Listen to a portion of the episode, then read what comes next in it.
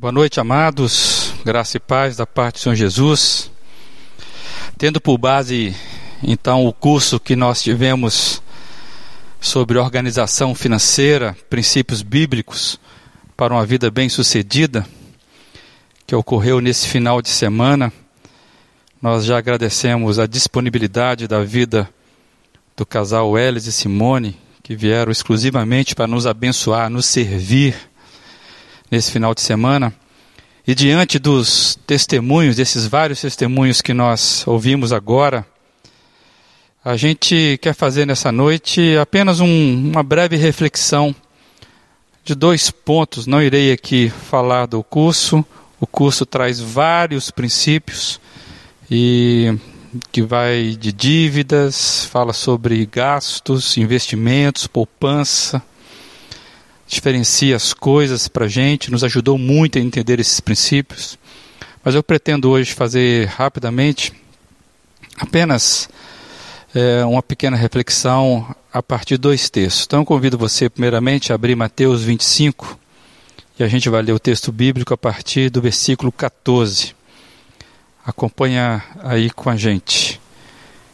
E também será como um, um homem que ao sair de viagem chamou seus servos e confiou-lhes seus bens. A um deu cinco talentos, a outro dois e a outro um, a cada um de acordo com a sua capacidade. Em seguida partiu de viagem. O que havia recebido cinco talentos saiu imediatamente, aplicou-os e ganhou mais cinco.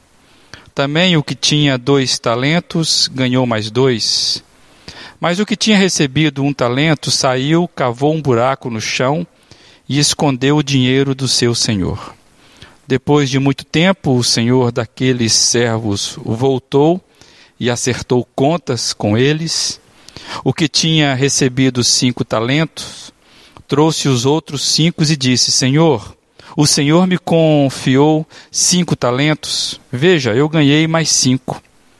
O Senhor respondeu: Muito bem, servo bom e fiel. Você foi fiel no pouco, eu o porei sobre o muito. Venha e participe da alegria do seu Senhor. Veio também o que tinha recebido dois talentos e disse: O Senhor me confiou dois talentos. Veja, eu ganhei mais dois. O Senhor respondeu: Muito bem, servo bom e fiel. Você foi fiel no pouco, e eu porei sobre o muito. Venha e participe da alegria do seu Senhor. Até aqui, que Deus abençoe essa palavra que é dele em nossos corações. Sabemos que o trecho é da parábola dos talentos, inclusive foi trabalhada aqui no final de semana. E o que nós enxergamos aqui é o princípio da mordomia ou alguns princípios de mordomia. A gente sabe que mordomo é aquela pessoa que cuida, mordomo é aquele que administra o que não é dele.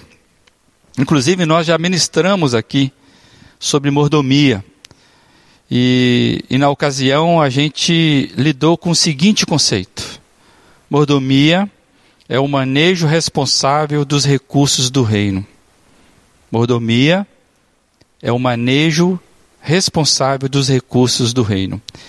E é o que vemos aqui na, na parábola que acabamos de ler dos talentos, onde Jesus condena aquele que não reproduziu, aquele que não multiplicou, e, e louva justamente aqueles que multiplicaram o que receberam.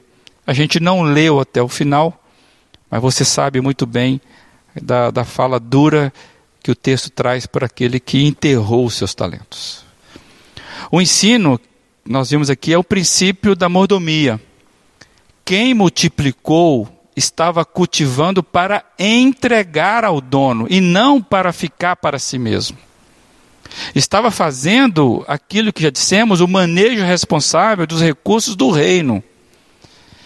Aquele que pensou somente em si, aquele que reteve aquele que enterrou, ou seja, não foi diligente com recursos, com os recursos recebidos. Deus nos confiou as suas coisas, amados, para que possamos saber cuidar bem delas. Como em todas as parábolas de Jesus, o que eu quero destacar hoje, neste princípio de mordomia, que nós precisamos nos identificar com os personagens dessa parábola. Pois Jesus não contava parábolas como mera história. Nós precisamos entender que os personagens das parábolas falam de nós. E a pergunta que fica para você, que fica para mim, é com qual personagem da parábola você e eu nos identificamos? Quem é você nessa parábola? Com quem que você se identifica? Do modo como você lida com as finanças, do modo como você lida com o seu dinheiro, indica que você é um bom mordomo ou você é um mau mordomo. Amados, nós precisamos levar a sério essas questões porque tem gente que acha que lidar com dinheiro não é espiritual. Lidar com os bens é uma questão de, de, de, de controle próprio. Eu queria desafiar você a pensar de que nada em nossas vidas é de fato nosso.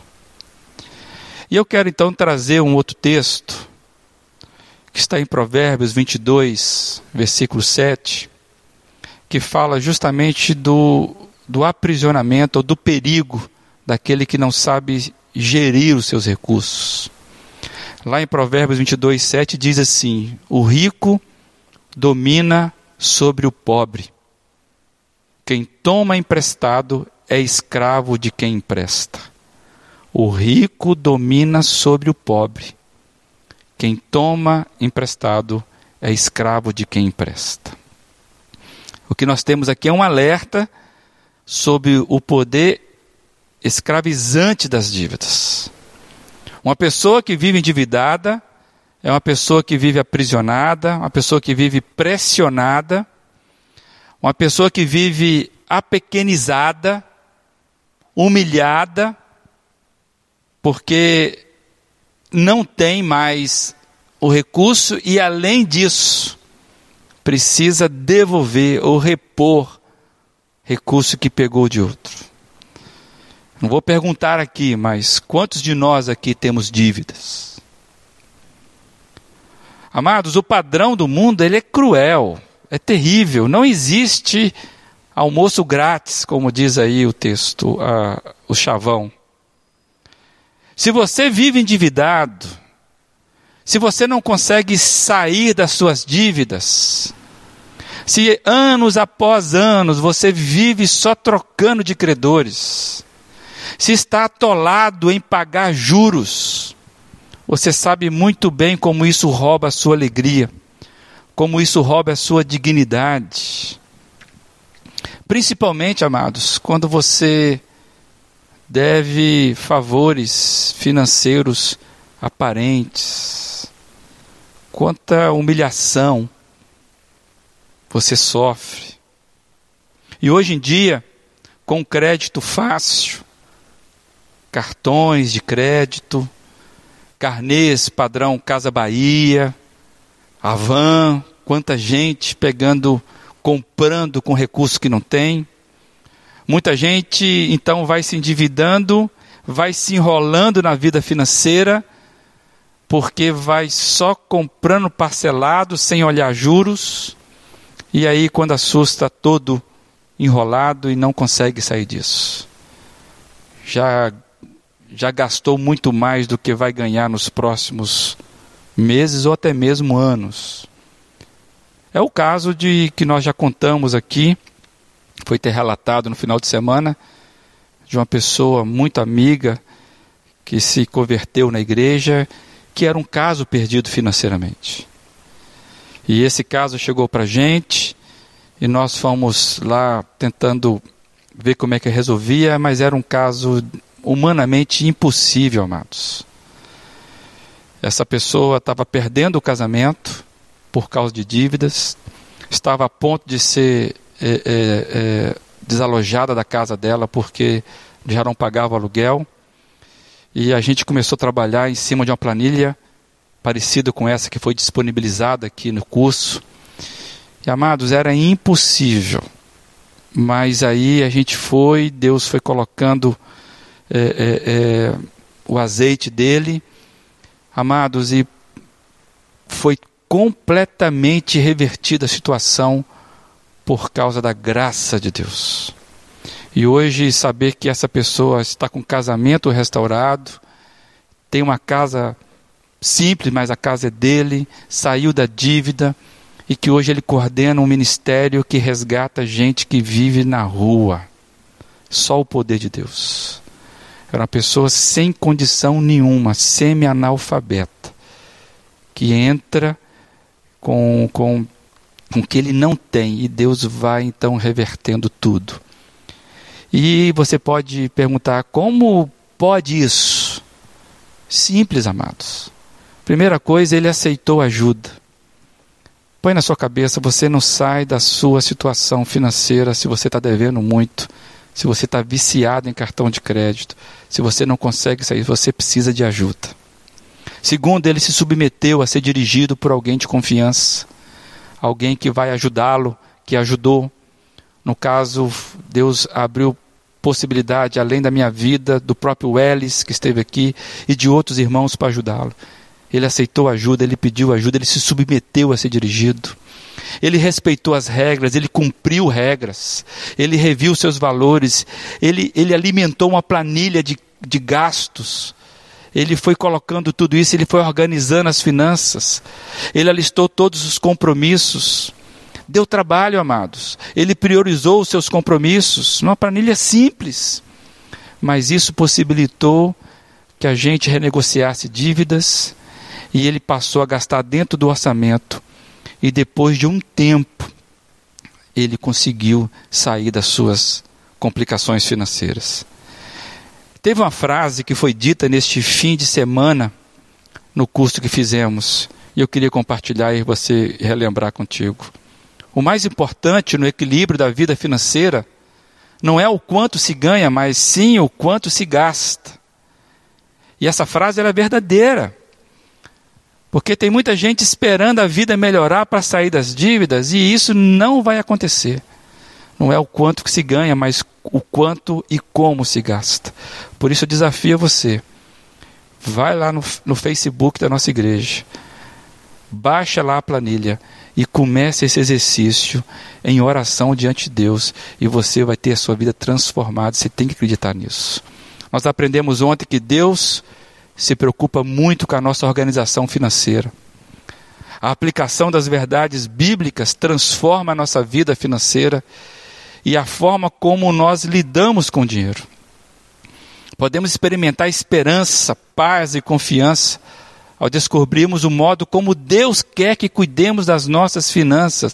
Eu e você não temos capacidade de gerir os recursos que Deus nos dá sozinhos. Por isso, o convite da Bíblia é que deixemos Deus nos guiar. Seguir os princípios bíblicos vai nos fazer pessoas inteligentes para lidarmos com os recursos, com dinheiro, com posses, com bens. Amados, porque a forma como lidamos com o dinheiro impacta diretamente na nossa comunhão com o Senhor. Jesus equipara a forma como tratamos o dinheiro com a qualidade da nossa vida espiritual. Vocês conhecem pessoas que, quando ficaram com vida confortável, se, se distanciaram de Deus. E tem gente que, por causa de uma desgraça financeira, acha que Deus não as ama mais a riqueza, o dinheiro tem uma força espiritual muito grande nas nossas vidas. Nós precisamos entender isso. E a verdadeira riqueza, amados, começa e é um relacionamento íntimo com o Deus provedor. Eu e você precisamos deixar que Ele reine na nossa vida, na nossa vida financeira. Descubra o Deus provedor da sua casa. Que você tome a decisão assertiva de, de ser o Senhor das suas finanças, tendo o Senhor Deus como provedor. Que Deus te salve, que Deus te liberte, que Deus transforme a sua, a sua, a sua situação financeira. Isso começa com uma decisão, se submetendo integralmente a Ele. Coloque-se diante dele, apresente e comece. Você vai colher os frutos, mas saiba, a verdadeira riqueza é um relacionamento íntimo com o Deus provedor. Que Deus abençoe a sua vida, em nome de Jesus.